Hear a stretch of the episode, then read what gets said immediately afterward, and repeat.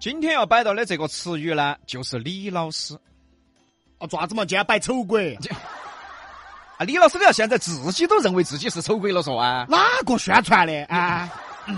全成都现在都认为我是丑鬼。耶，那你娃名气大哎呦哦！我去，哎呀，哎我天，我不想要这个名气哈。啊，李老师，你不要自卑嘛，名气这么大还自卑，你真的哎哎，心态太不好了，真的。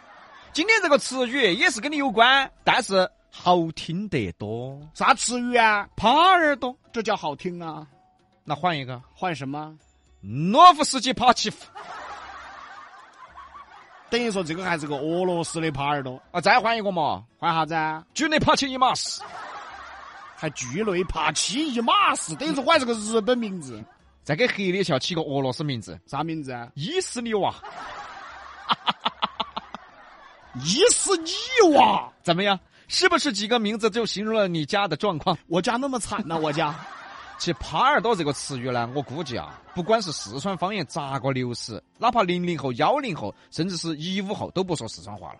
但是这个词语呢，将永远的保留下来，永远的使用下去。别保留了，这个就别保留了，这个词儿啊，耙耳朵这个词啊，将会是未来四川方言仅存词语第一位，而且说不定还申请非遗哦。别非议了，这个非议什么呀？我跟你说，耙耳朵一时人人都晓得，甚至全国人民都晓得这个四川方言好洋气嘛！哪儿洋气哎了？呀，真的，丢人丢全国去了都，耙耳朵在北方话中啊，就是耳根子软，惧内怕老婆。在川渝呢，就专门有这个词语来形容局内呀，哎，怕老婆呀，嗯哎，就是耙耳朵。那为啥子四川会专门有一个词语呢？专门形成了一个词语一个族群，充分说明了一个问题：啥子问题？四川女人太歪了。哎呀，在北方，你顶多叫惧内。啥是惧？畏惧。畏惧的意思呢，有敬畏和惧怕的意思。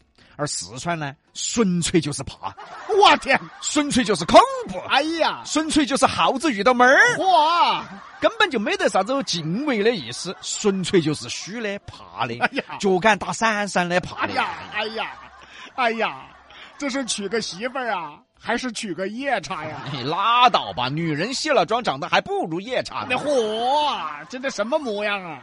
对于怕老婆来说呢，怕到啥程度啊？这个我们不说了，反正大家自己深有体会啊。哎哦但是可以这么形容，嗯多的不说嘛，就说一点，嗯只要老婆长个调门儿嗯，管你什么大老板呐、社会人呐、国老官啊，立马镇住，哎， 神光都给你夯腿了。哦，对的。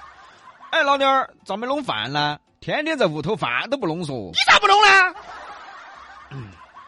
哎，我又没说啥子。哎，我我弄就是了噻。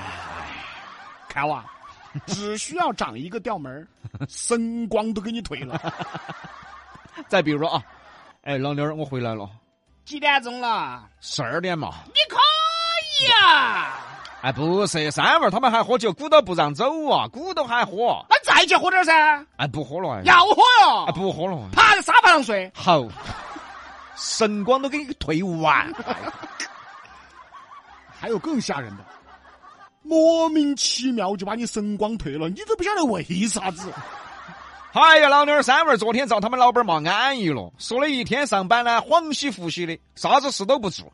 我就跟他说噻，哎，你那么忙嘛，还没做啊？结果他说的，再忙又有啥子用嘛？他们老板儿不喜欢男员工，只喜欢女员工。女员工随便做啥子都要遭表扬，他不管咋个做都不得用。而且他们说的，哎，知道干？啥子吧你？哎呀，哪个听你那些嘛呀？回来就念念念念念哎呀，啪呀！哎抓住了，Who am I？Where am I？我的神光呢？我的惊魂呢？吓人不？ 李老师啊，嗯这个哪儿是把神光给你退了？这个是三魂七魄都给你打散 了。降妖除魔了是？所以关于耙耳朵啊，我们就都不用多说，大家每天听比洋秀就知道了。而且大家自己也看看自己，也就知道了。 喂嗨，其实你遇到的呀，哎比我们在节目里讲的呀，嗯， 哪怕还要吓 人。对的。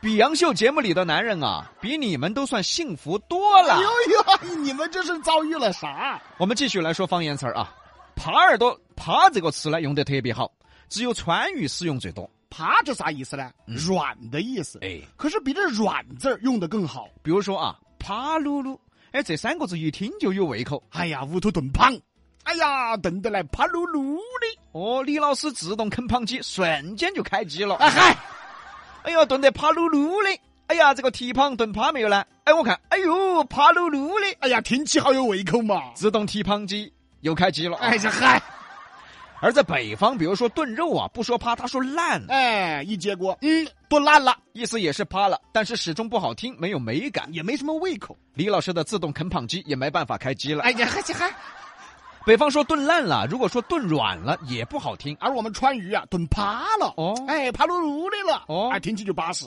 自动啃胖机开机了。哎呀嗨，刘京的蹄膀炖得趴噜噜的，李老师站水都不站，马上开机。哎呀。所以这个词语啊是有美感的。啊，你看那胖娃儿，哎呦长得好乖，哎呦那个肚皮趴噜噜的，多可爱！这就是方言的魅力。它的形容呢，会更加深入人心，更加的生动。像什么软绵绵呐，我感觉啊趴噜噜要到位多了。再回到耙耳朵这个词语上嘛，四川男人嘛，嗯哎呀，很会给自己找面子。哎呀，说耙耳朵其实是爱老婆的表现，没有错，确实是，哦，确实是。但是，你娃敢说你不怕吗？你敢说你真的你不怕你老妞儿吗？还是怕噻？不管是哪种怕，哪怕是觉得他烦，他恼火，不想跟他争，他说啥子我就听到，他说啥子我不开腔，这种也是怕呀。怕啥子呢？怕他闹，怕他念啊。所以说噻，比洋秀早就总结过一句话：啥子爱嘛，啥子愿意为你付出嘛。之所以我们选择让步，一切只是因为为了让你不要闹了。精辟，李老师，你这话到头了。